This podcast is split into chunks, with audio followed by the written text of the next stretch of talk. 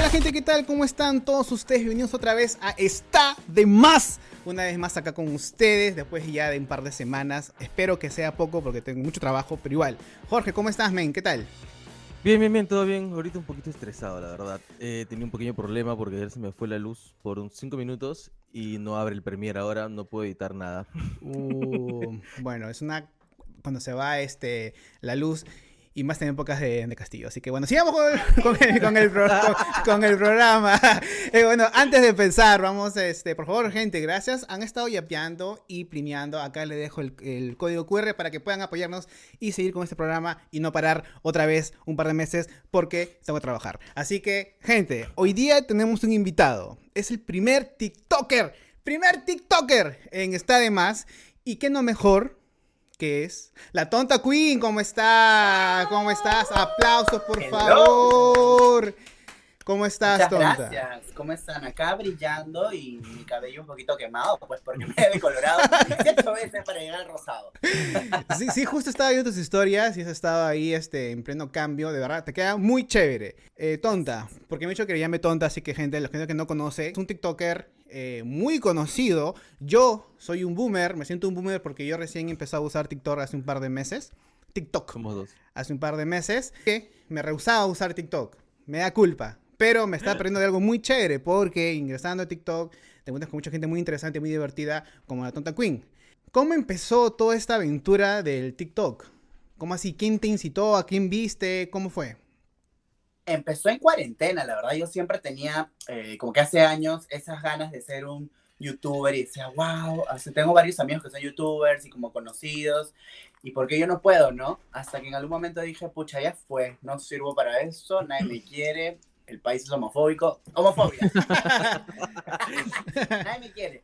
Pero después agarré y dije, no, no, no, no, párale un ratito el coche. Escuchaba mucho de TikTok porque ya, era, ya se hablaba un poquito de TikTok, que era como que una aplicación que se llamaba Musical.ly antes. Claro. Y de la nada yo dije, vamos a entrar. Porque dicen que hacen lip sync. Y yo la verdad siempre he sido muy buena haciendo lip sync porque soy drag queen también. Ujú. Entonces dije, bueno, vamos a intentarlo. Y así fue, empecé eh, con qué, cero seguidores, obviamente. Y de, de, una, de una semana a otra ya tenía como que mil seguidores. Y dije, what the fuck? O sea, ¿qué está pasando aquí? Y empecé a ver que seguían subiendo 2000, 3000, 4000 hasta que llegué a los 10k. Y obviamente, como ni, en ninguna aplicación tenía 10k, yo estaba súper emocionado. Y dije, wow. Y empecé a crear contenido propio. Empecé con Ah, las ok. clásicas frases, pues, ¿no? Que tenía así recomendándole a tu ex y todas esas cosas. Y así empecé hasta el día de hoy. ¿Cuál- Claro. ¿Hay un video que tú digas, este video explotó en TikTok o todo o fue progresivo? Claro, el video que realmente explotó cuando yo recién comencé fue uno de, que, que era una frase mía que decía, mi amor, eh, el- esta aplicación se hizo para entretenerte, no para renegar. Si quieres pelear, pelea con tu ex, que nunca te quiso, estúpida. Esa frase salió muy Ya. viral y a la gente le encantó.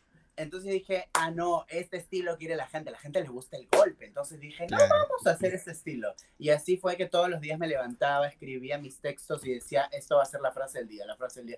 Y la gente me conoce por ser una persona muy directa, por es, porque como empecé de esa manera, entonces dicen como que, ala, con la tonta no te metas, pero la tonta te dice algo y al toque. Ujú. Claro, hay, una, hay unos contenidos, bueno, unos este, segmentos, creo que son los que estás hablando ahorita, de que tú golpeas el, el, el celular como que, ay, ay, ay, y haces ese El sonido como que, celular, sí, claro, y eso te hace como que, ay, ay, ay. Entonces, eh, no he visto en otros este, contenido que hacen eso, cosas algo de que para mí te identifica. Este, y es muy chévere, es muy chévere porque es un desahuevo, así como que, oh, huevonazo, despierta. Y es muy paja porque eso es algo muy, eh, es muy inside, entonces es muy compartible. Entonces, hacer algo compartible, obviamente, que va eh, a reventar por todos lados, así que, qué, qué, qué paja. ¿Tienes alguna influencia? Alguien que tú viste y tú decías, oye, algún día me gustaría ir por ese camino, esa rama, o tú has creado tu propio este, estilo, así como, quien- como por así decirlo. Me, a ver, me influencié, cuando entré, eh, me influencié en varios, en dos personajes. En dos este, creadores de contenido, que es Pollito Tropical, no sé si lo conocen a Pollito Tropical. Eh, y en Lupita, Lupita Cárdenas creo que es una mexicana, ambos eran de esa forma de, de- de decir las cosas, como que golpeaban la cámara, decían las frases que querían. Entonces, la verdad yo dije, ay no, estos, estos son los personajes que en verdad me gustaría ir por esa, por esa línea, pero no ir por esa línea y terminar eh, en lo que ellos son, sino ir empezar con esa línea y descubrir poco a poco cómo va mi, mi personaje, mis personajes, porque para eso soy actor, entonces me gusta tener variedad, no siempre las frases clásicas que tengo. Y así pues, ¿no? Dije, ah, no, de poco a poco. Y cada vez que, que me meto a redes, voy viendo tales personajes y me inspiro, ¿no? No, no una copia, me inspiro y digo como que, oye, esto tiene esa actitud que yo también la tengo, pero ¿por qué no la haces tonta? Ya, bueno, vamos a empezar con eso. Entonces, poco a poco también otros este, eh, creadores de contenido también son mi, mi patadita, pues, ¿no? Para yo también decir, oye, en eso también eres bueno, hazlo. Entonces, así. Ahora, ya hablando ahora que comentaste que eres actor, eh, ¿estuviste un taller, estudiaste carrera un curso de actuación? o eres empírico? ¿Cómo, cómo, cómo es ese tema? Empíricamente y estudié, estudié en la Escuela de Teatro de Lima y en varios talleres también he estado. Eh, también he hecho stand-up comedy, de hecho hago stand-up comedy. Hasta antes de la pandemia trabajé como stand-upero, como, claro, como stand-upero, eh, siendo yo mismo como Tonta Queen y también como mi personaje drag, ¿no? Ambos diferentes, diferentes temas de todas maneras, pero ya llegó la pandemia, que sin trabajo y aquí estoy. Pues, pero, pero nunca hiciste stand-up comedy como Isaac. Sí, claro, o sea, como Isaac, Isaac, lo que pasa es que Isaac es tonta, o sea, Isaac es tonta queen, mm. ah, O sea, nombre artístico, por decirlo así, pero soy Isaac. Entonces, este, como Isaac, sí, también tuve mis presentaciones en la Posada del Mirador de Barranco. Mm. De hecho, mi profesor es Walter Chullo. Ah, vaya. Este, y claro, y como drag queen también tuve mi, mi, ¿cómo se dice cuando empiezas algo por primera vez? ¿Mi personal? Mm, Gracias. tuve mi este, comienzo, entonces dije como, mi producción está un poquito lenta. Por ah, no está tanto, no está tanto. No se entiendo, no les conviene quedarse muy lentos porque les pido. Ah, entonces, eso, ¿no? Y, y la verdad, me encantó porque era algo que siempre me decían, yo trabajaba, por ejemplo, en, De Vuelta al Barrio, en una serie de Canal 4, mm. como un extra, ¿ya? Pero yo siempre, cuando terminaba las grabaciones, me ponía a conversar con los actores y me ponía hablar tanto que todos se reían. Y decía, ¿por qué se ríen? ¿Qué tengo que ser payaso? Soy un maricón. Entonces decía, Y me decían, no, es que tienes buen timing. ¿Por qué no estudias stand-up comedy? Y yo me acuerdo que veía stand-up comedy de Comedy Central, pues, ¿no? Y decía, pucha, no, ni fregando voy a llegar a estos capos porque son los capos y me decían, no entra, hasta que entré y descubrí que sí soy bueno. Obviamente tengo que volver, pero por temas de tiempo no, pero igual, pucha, me encanta el stand-up. Claro. Ya, y ahora hablando del drag queen, ¿cómo es que nace Violet Fox? ¿Es Violet Fox o solamente Violet? Violet Fox. Ok. ¿Cómo es que nace ese personaje? ¿Cómo es que nace el nombre? ¿Cómo es que te animas a hacer drag? ¿Cómo es, cómo es ese, recorrido, ese recorrido para llegar a ser Violet Fox? Me encanta, me dijo Violet Fox y a la vez recorrida. Gracias. bueno, mi personaje drag nace, eh, bueno, de hecho tengo una historia muy bonita porque desde niño siempre era como que escuchaba las canciones y desde que empezaron a salir los clásicos audífonos, los, los antiguitos, yo usaba el Walkman, pues, ¿no? Y me ponía así con mi audífono, todo maricón, y decía, oye, cuando estaba en el bus, ¿no? Y me ponía a escuchar las canciones y en mi mente las interpretaba pero no las podía demostrar porque obviamente me metió un cachetadón por cabro, entonces me decían, oye, te vas así, ¿no? Pero empecé a escuchar música y dije, oye, y cuando estaba solo en mi casa también ponía, me ponía a escuchar música y me ponía a hacer un teatro, pero un teatro, el clásico que estamos acostumbrados, era, era como que una, una performance de, de mi parte muy femenina y decía, pucha, qué raro que soy, ¿no? O sea, ya, ya, ya, te mataste ya. Entonces, este, me acuerdo que por primera vez fui al ballet Downtown y conocí a todas las drags por primera vez en mi vida y yo las estaba mirando así desde abajo, pero felizmente estaban todas chairadas, ¿no? Porque si no, imagínate. Entonces yo las miraba desde abajo y decía, wow, o sea, qué tales artistas, ¿no? O sea, y, me acuerdo que conocí a una, a una de las drags, que hasta ahora es mi madre drag, de hecho es la que me creó, por decir así, y conocí a Nebula Knowles, que es una de las drag queens más conocidas en el ballet todo. Y yo me quedé como, wow, ¿quién es ella? Y todos me decían, es Nebula, es Nebula. Y yo, wow. Pasaron los años y yo cumplí, eh, no sé si dos años. Eh, apunten, producción, apunten, apunten. y me acuerdo que dije, no, mi, pareja me dice, escúchame, ¿qué cosa quieres para este cumpleaños? Porque ya, ya te fuiste de tu casa, ya la pasaste mal, cuéntame ahora, por favor, ¿qué quieres? Y yo dije, pucha, ¿qué? quiero una drag queen. Y no cualquiera, la quiero a Nebula. Y yo dije, la, la quiero a Nebula, la quiero a Nebula acá. Y contraté, contrataron a Nebula. De hecho, ¡Hala! volteé. Estaba bailando, me acuerdo, porque mi, mi, mi, mi este, artista favorito es Nicki Minaj, es una rapera. Ujú, ¿ya? claro. Y me acuerdo que yo siempre, yo le dije, yo en mi fiesta quiero full Nicki Minaj. Y me acuerdo que me pusieron la canción de Anaconda de Nicki Minaj. Y la- la- justo me pongo así a bailarla y cuando la escuchas, como cuando tú escuchas tu tema, ¿no? Pues Claro, claro. el Edwin cierra, tú dices, ¡ay, cierra! Ya, yo agarré y dije, ¡oye, la Anaconda! Y volteo así y dije, oh my god, volteo literalmente para la escalera y la veo bajando las escaleras. Y me quedé como, oye, no. No me emocioné ni con Clavito Suchela, me emocioné con ella y dije, wow, qué chévere, qué bacán. Bajó y me quedé a un costado mirándola y yo gritaba, gritaba. Y mientras la veía decía, oye, así es como yo en algún momento de niño me sentía, pero nunca lo pude expresar. O sea, siempre era como que, ya, o sea, la- cantaba mi canción, pero para mi cuarto, ¿no? Y yo, ya. Pero cuando la vi dije, quiero ser drag queen. Entonces yo le pregunté, porque para entrar a la- al arte drag tampoco es tan fácil. Entonces Claro. dije, ¿puedo ser una drag queen? Y me dijo, se trata de que tú quieres ser una drag queen, estás dispuesto a llevar este arte. Y yo dije, pucha, sí. Y me metí de lleno. Al inicio parecía, eh, no sé, cachai con mi cara. me maquillaba una maquillaba cochinada, porque obviamente uno empieza así, pues no maquillando Claro. un poquito mal, ¿no? Hasta que poco a poco empecé, empecé a tener experiencia en el maquillaje, empecé a ver videos de YouTube, porque cuando te apasiona algo, lo haces y punto. No necesitas tener todo el millón de, de- un platal, ¿no? Entonces dije, vamos a meternos a YouTube. Empecé a maquillarme hasta que yo cuando, para esto, para descubrir un personaje, tienes que saber el nombre. Entonces decía, ¿cómo nace Violet, no? Agarré y una noche me acuerdo que dije, ya habían pasado dos semanas de haber decidido que iba a ser drag. Y dije, ya ahora. Y llega mi novio de trabajar y me dice como, escúchame, escúchame, ya, decidamos el nombre. Yo le digo, ya, pucha, ¿de dónde me agarro? De los huevos. ¿Hay qué? Entonces yo agarré y dije, no, me voy a agarrar del signo. Del signo, de mi signo. Mi signo es Géminis. El mejor, por cierto. Ah, Ahí también gracias. Géminis, ¿ah? Ay, me encanta. Un aplauso para los Géminis, por favor. Entonces yo agarro y digo, este, vámonos por el signo. Empecé a agarrar el color, los animales del signo, entonces empecé a fusionar y, y me descubrí que el zorro es uno de los animales de, de- es uno de los animales símbolos de, de Géminis. Y el lila, pero no, pues dije lila, no, vio- violeta puede ser, ¿no? Porque mm, no voy a llamar lila Fox, ¿no? Hasta que después dije, oye, Fox, Fox para el inicio, Fox para... Dije, no, Violet, porque obviamente la mezcla de colores en mi mente daba violeta según yo, entonces dije, Violet Fox. según yo, ¿no?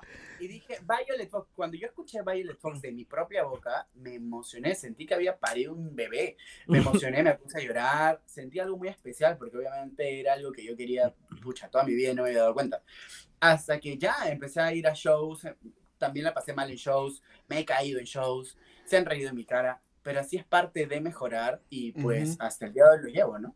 ¿Recuerdas cómo fue el primer show como, como Violet? Margaría, ¿no? Este show, la verdad, parecía que estaba en una cantina. Eh, yo llego, porque me acuerdo de que me maquillé con lo que tenía, y yo llego a la fiesta y me- mi amigo me había dicho, claro, es Halloween, y tú, tú tienes que reventarla porque ese día todos te esperan porque quieren conocer a tu nuevo personaje, ¿no? Porque eran amigos y personas que no conocía. Y me acuerdo que me dijo, la fiesta va a estar hermosa, todo súper bonita. Yo llego y de verdad las chelas tiradas por el piso, el piso mojado. Y ¿Dónde fue? ¿Dónde fue? mojado, ¿Dónde fue? eso, y el pi- eso ha sido en, en Jesús María, creo que fue, ¿no? Sí. Para ser Jesús María. Entonces yo agarré, yo agarré y vi el piso y dije, eso está mojado. Obviamente para una persona que se va a desenvolver en el escenario, el piso mojado, malazo. Dije, pucha, Dios, ampárame, por favor, porque era la primera vez que tenía tacos, ¿no? Y los tacos estaban así, mis dedos parecían halcones. Entonces estaba asustado. Ah, la mierda, ya. La peluca que se me podía salir, porque en ese tiempo yo no sabía pegarme una peluca. Me había pegado por acá nomás y se me veía la patilla. Y una porquería. Entonces, ya, a la hora que ¿Ya? me toca hacer mi show, dije, bueno, ya, a la de Dios. Y me puse a hacer mi show. Es más, yo me imaginaba así como que tenía el verdadero sillón dorado, ¿no? Era la silla de la señora que la había sacado después de comer, que estaba ahí en el almuerzo, de la, de la tía de la dueña de la casa, creo que era. Entonces me puse a bailar Y, a la hora de terminar, la gente me aplaudió, la gente le gustó. Yo me quedé como. Luego vi el video y dije, oye, esta porquería, ¿qué es eso? No, porque en verdad estaba feo el show, pero así es cuando en verdad la gente eh, se complementa y también eh, valora tu- tus gustos y valora tus sueños, ¿no? Y eso es lo que hizo el público. El público fue como que dijo, oye, le gusta, hay que, hay que aplaudirlo, pues, ¿no? Hay que celebrar lo que está haciendo. Y así fue, ese fue el empujón que yo necesitaba y dije, no, esto es lo mío. Y Pero- empecé y seguí, seguí, seguí. Ese, ese, esa fiesta donde te invitaron para que sea tu primer show, ¿era una fiesta X, una fiesta de Halloween nada más, o era una fiesta de drags? No, era una fiesta de Halloween nada más, por eso es que yo aproveché, porque yo dije, bueno, si salgo como mariconcito, nadie me va a pegar en la calle, porque obviamente ese es día de Halloween, nada, todos tienen derecho a disfrazarse lo que quieran, ¿no? Y Entonces dije, no me va a pasar nada. ¿Eso cuándo fue? ¿En- Entonces- ¿En, qué año fue ese? ¿Qué- Eso oh, fue en el 2017, me acuerdo, el 31 ok. de, de octubre del 2017. ujú. Y, y ahora que hablas eso de que te ponen en la calle, ¿eso te ha pasado una vez? ¿Alguien te ha, te ha agredido en la calle? Eh, sí me han insultado varias veces, hasta una vez me quisieron pegar, pero me di cuenta que me quisieron pegar. Bueno, estaba haciendo un reportaje para Canal 5, Ujú. como que un, un documental, eh, un documental de ex- experimento, algo así, experimento social. Y este, se supone que uno de los camarógrafos, como la gente está, en- o sea, la gente está en doble moral, que la gente te mira, critica en su mente, pero no lo dice. Pero si escucha que alguien ya lo dice, se ponen valientes y también insultan, ¿no? Claro. Entonces el camarógrafo, me acuerdo que agarra, que era parte del, del, del experimento social, dice, oye, dejen de abrazarse, pues. Y ahí la gente empieza a pitar. Empieza a decir como que ya, pues, dejen de Ah, abrazarse, ok, son sí, sí, normales, sí, ¿no?". yo me acordé ya de... Y yo como que los quedo mirando y le dije, y, y me acuerdo que le dije a un brother, oye, ¿qué tienes? O sea, déjame tranquilo. Oye, ¿cómo que qué tienes? ¿Tú quieres que te pegue? Y se paró para pegarme. Y literalmente toda la gente lo tuvo que retroceder. Pero yo, yo, yo, yo sabía que estaba protegido, que no me iba a pasar nada, pero miraba y decía, oye, aquí estamos llegando como sociedad para que tú creas que porque no te gusta algo le tienes que faltar el respeto a otra persona. O sea, no Claro. puedes estar tranquilo. Eh, por ese lado fue que, que no, que no este, entendía. Y de hecho, antes de, de ser conocido, eh, yo tenía trauma viajar en, en metro o en micro. Yo no podía viajar en micro o en metro este, por, por temor a que me insulten, por temor a, a- a que me, me, me digan cualquier cosa que pueda dañar mi aura del día, ¿no? Y Ujú. hasta el día de hoy es así, en verdad, hasta el día de hoy creo que hace más de tres años que no tomo un micro ni un taxi, perdón, ni un metropolitano. Por, no, ya no tanto por el miedo ahora, ahora es más por el COVID, pero también es por mi tranquilidad emocional. O sea, yo no quiero pasar mal- malos ratos como los, como los que he pasado, que señoras también me han mirado y me han dicho como que, ay, qué raro es este chico. O sea, cosas así que, que te pasan en la calle, que es como, ya, si bien no te golpearon, pero también está acá lo que te dijeron, está, te malograron el día, por más que tus amigos te vengan a decir, no, es que eres lindo, la gente siempre va a existir así, no me interesa. Si tengo plata, me voy en taxi. Claro. Claro, Y ahora tú sigues mucho eh, el programa de RuPaul, The Race. Mira, lo sigo, no, o sea, no tanto al nivel que lo siguen mis demás amigas, porque obviamente eh, ellos tienen, hay un canal específico para, para RuPaul Drag Race, que es como que en el momento que sale, automáticamente lo ves. Yo lo veo en Netflix, entonces Claro, tengo que sí, también, yo también cuatro meses para recién verlo, ¿no? Claro. Y para entrar a una página y ver el episodio actual en el momento, me da flojera, ¿no? Pero sí amo, amo RuPaul. De hecho, eh, ha sido una de mis bases también para yo poder entrar al, al arte drag, ¿no? Porque, claro, si quería hacerlo, tenía que hacerlo bien, tenía que mirar todo lo que exista del arte Ujú. drag. Sí, justo yo a veces me, bueno, más que todo mi esposa es la que se tira unos maratones y a veces me, me acomodo a ver y veo y se me hace muy interesante. Es un caga de risa. Yo no sabía que era algo tan, eh, tan gracioso. Eh, pensé de que el drag, el drag solamente era hacer lip sync y bailar y nada más, pero en verdad es, No. es actuar, es todo un arte muy distinto a lo que yo pensaba. A la gente le invito que vean eh, RuPaul Ra- Drag Race. Está en Netflix, hay como 10 temporadas creo, y hay un montón de, de superstars, all stars, hay un montón. Pero es, es- es interesante. Y ahora, hablando un poco, lo que dijiste es de que, eh, ¿cómo se llama el drag que tú crees que es tú como tu madre? Em, Nebula. Nebula. ya, Nebula. Por ejemplo, en Estados Unidos hay- existen las casas y son Claro. como que la, la madre y tiene eh, los hijos eh, o hijas. Eh, acá hay eso, hay- en Perú hay eso, hay eso donde una madre ah, como que adopta y tiene una casa y, y vive con, Sí, claro. con chicos. Sí, sí, claro que sí, claro que sí. Así como existen las casas para, para las personas trans, también existen casas para las drags, ¿no? Obviamente hay pocas, hay pocas, pero sí existen. Yo conozco varias por ahí. Pero tú no has sido parte de, de una casa. No, no, no, no, no. no. Ok. O sea, simplemente eh, Nebula es mi madre, pero o sea, no es que tenga una casa ni nada. No, no. Sí, porque hay, hay una serie que se llama Pose también, Pose. que más que todo es la... Pose. Y enseñan toda la cultura de las casas. Y también era una época muy Claro. diferente, era una época en los 80, ¿no? ¿Verdad?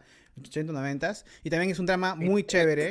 Y te enseñan muchas cosas de verdad. Y es muy interesante. Todo, todo, eh, recomiendo también ver esa serie, que también está en Netflix, que es serie de Netflix todavía, creo, ¿no? Así que también chequenla ahí, gente. Le dejo ahí como, como tarea y como para que aprendan un poco más de, de esa cultura que es bien, bien paja. Este, bueno, tenemos una pregunta este, de una fan tuya, una seguidora, se llama Camila Mato. Entonces, ella nos pregunta, saludo, y quiere por favor que más un saludo. Camila Mato te mando un beso enorme, de verdad, gracias por tanto apoyo, no lo merezco, la verdad, pero te mando un besito, espero que te cuides, espero conocerte muy pronto, de verdad. Ok, entonces, Camila nos pregunta, ¿qué es lo que te ha enseñado ser Tonta Queen? Tonta, bueno, a ver, wow, qué bonita pregunta. Lo que me enseñó a ser tonta queen ha sido mi pasado. Mi pasado me ha preparado literalmente para ser quien soy ahora y lo que voy a seguir siendo, ¿no? Mi pasado, bastante. Sí, y justo eh, Jorge tiene una, una foto que tenemos un segmento que estamos trayendo de vuelta los segmentos pasados, que es este, enseñamos una foto del pasado o de lo que hemos encontrado por ahí y queremos que nos cuentes qué pasó en esa foto, eh, qué era. Y bueno, más que nos cuentes sobre esa foto. Jorge, comparte por favor pantalla. Entonces, cuéntanos un poco. A ver, esa era una etapa en la que yo entré a, televisión, al canal de la Universidad San Martín de Porres, como conductor de tres programas. O sea, en este, en este canal, eh, cada conductor se encargaba de diferentes programas en cuanto a educación, ¿no? Yo tenía matemática, ciencia, tecnología, ambiente y comunicación, creo que era.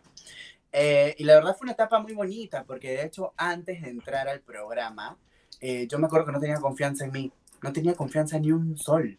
Yo dije, yo me acuerdo que entré al, a- al Facebook, pero ese tiempo se usaba más, y dije, pucha, hay casting para ser conductor de programa. Yo, y me acuerdo que mi pareja me decía, entra. Pero le decía, pero estoy horrible, no me gusto, me veo feo. ¿Quién? Ya soy, soy, soy horrible. Me decía, no, tienes que ir, confía en ti.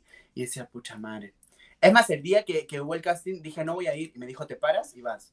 Fui llorando, porque fui llorando, me metí al, al, al, al casting y todos quedaron enamorados de la manera en la que yo conducía.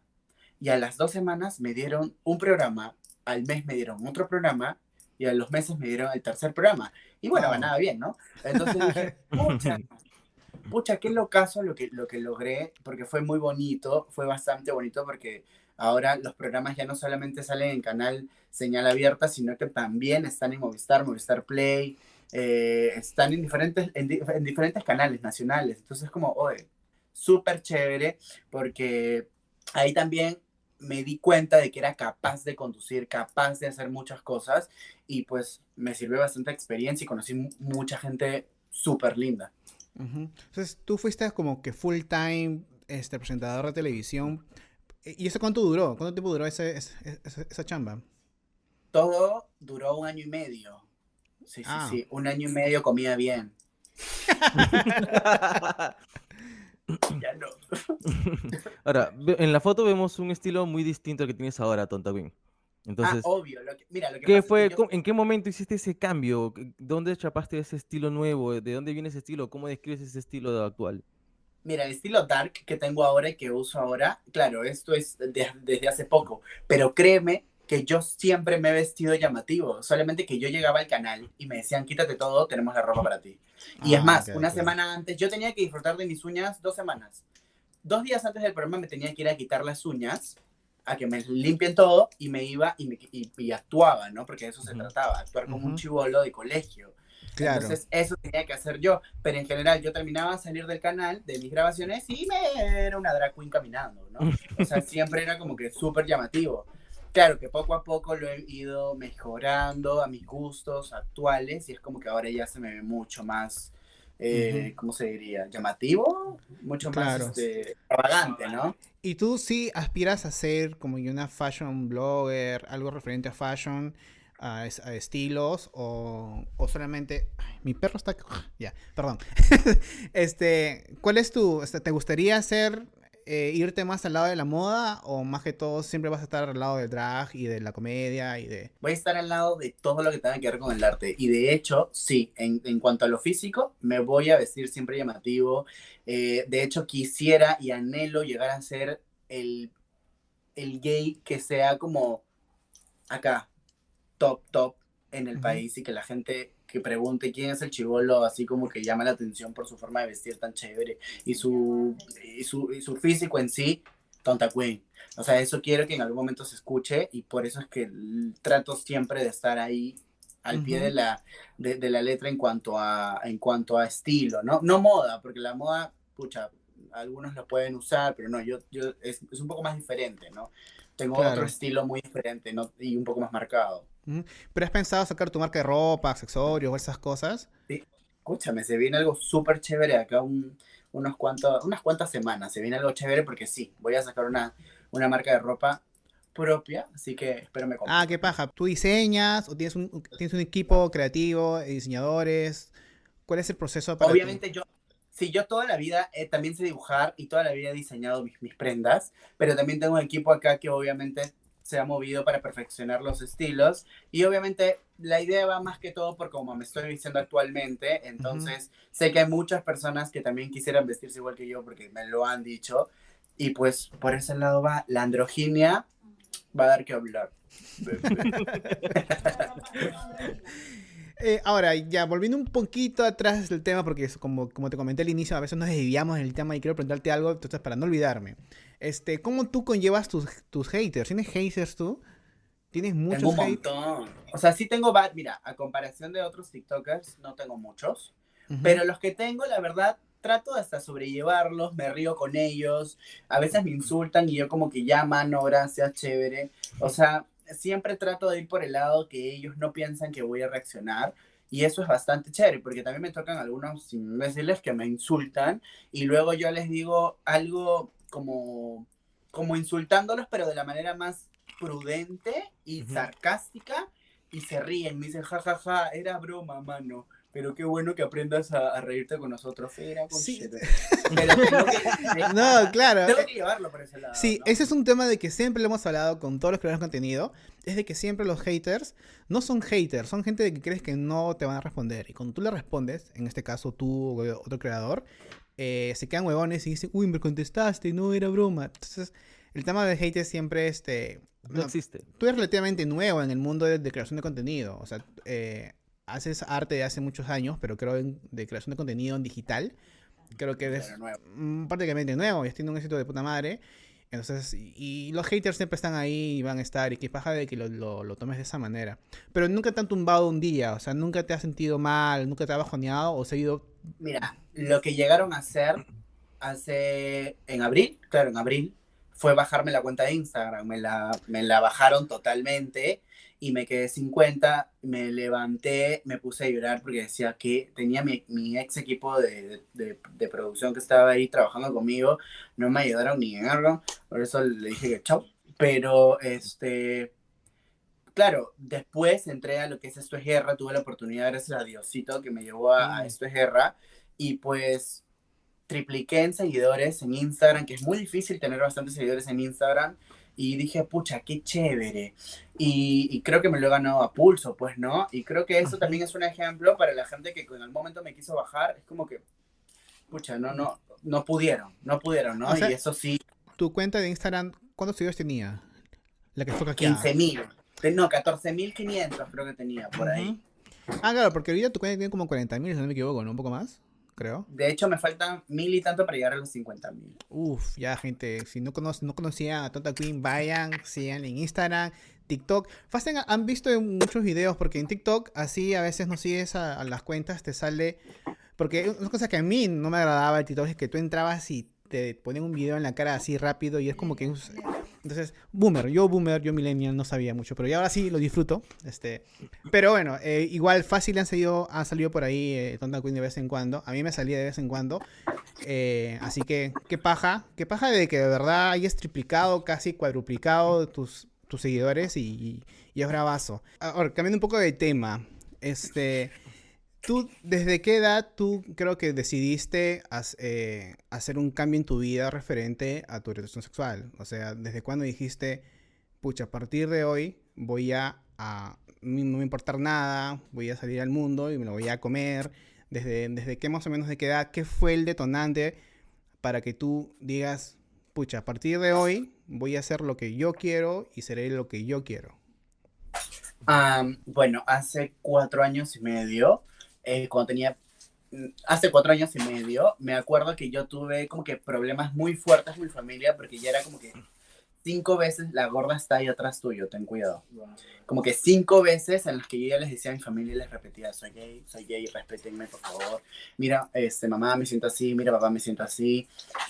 Y en, en todo ese tiempo que yo les hablaba, era como que se tapaban los oídos y me decían, no, no, busca ayuda, Dios te va a ayudar, anda, vete a la iglesia. Entonces yo siempre como, oye, ¿qué vergas pregunté, no? Entonces yo siempre era como que, ayúdenme, no, no me ayudaban. Hasta que hubo un momento en el que sí pasé por una situación muy fuerte en la que pues tuve que salir de casa no por decisión propia y desde ahí me sentí tan solo. Eh, me acuerdo que tenía mi bolsita de basura con mi ropa y me, y me prometí en la Plaza de la Bandera, me acuerdo hasta el día de hoy en Pueblo Libre, que toda la plaza estaba vacía y yo me senté literalmente, no en el palo de la bandera, porque ya me puse estaba, me senté al costado y me puse a pensar y dije, no, no, o sea, ya basta. En este momento no vuelves a tu casa nunca más y decides salir adelante. Claro, de ahí tuve varios problemas de depresión por, porque había pasado por un montón de cosas, pero mi pareja siempre estuvo ahí ayudándome, siempre, cada día. Y desde que él me ayuda, fue como, oye, ya pues, ¿no? Párale un ratito, deja de estar sufriendo por otras cosas que han pasado en tu vida y ya, decide vivir quién eres, quién, quién, quién siempre quisiste ser. Ay, Dios. ¿Cómo me llaman ahorita? Qué pesado esta gente. y decidir quién, quién siempre quise ser. Claro, ahora, el tema de las uñas, el tema del cabello, el tema del maquillaje, la gente dice, oye, ¿en qué momento? ¿No? Porque es bastante difícil que acá en Perú veas una persona como yo caminando por la calle, ¿no? Así de libre.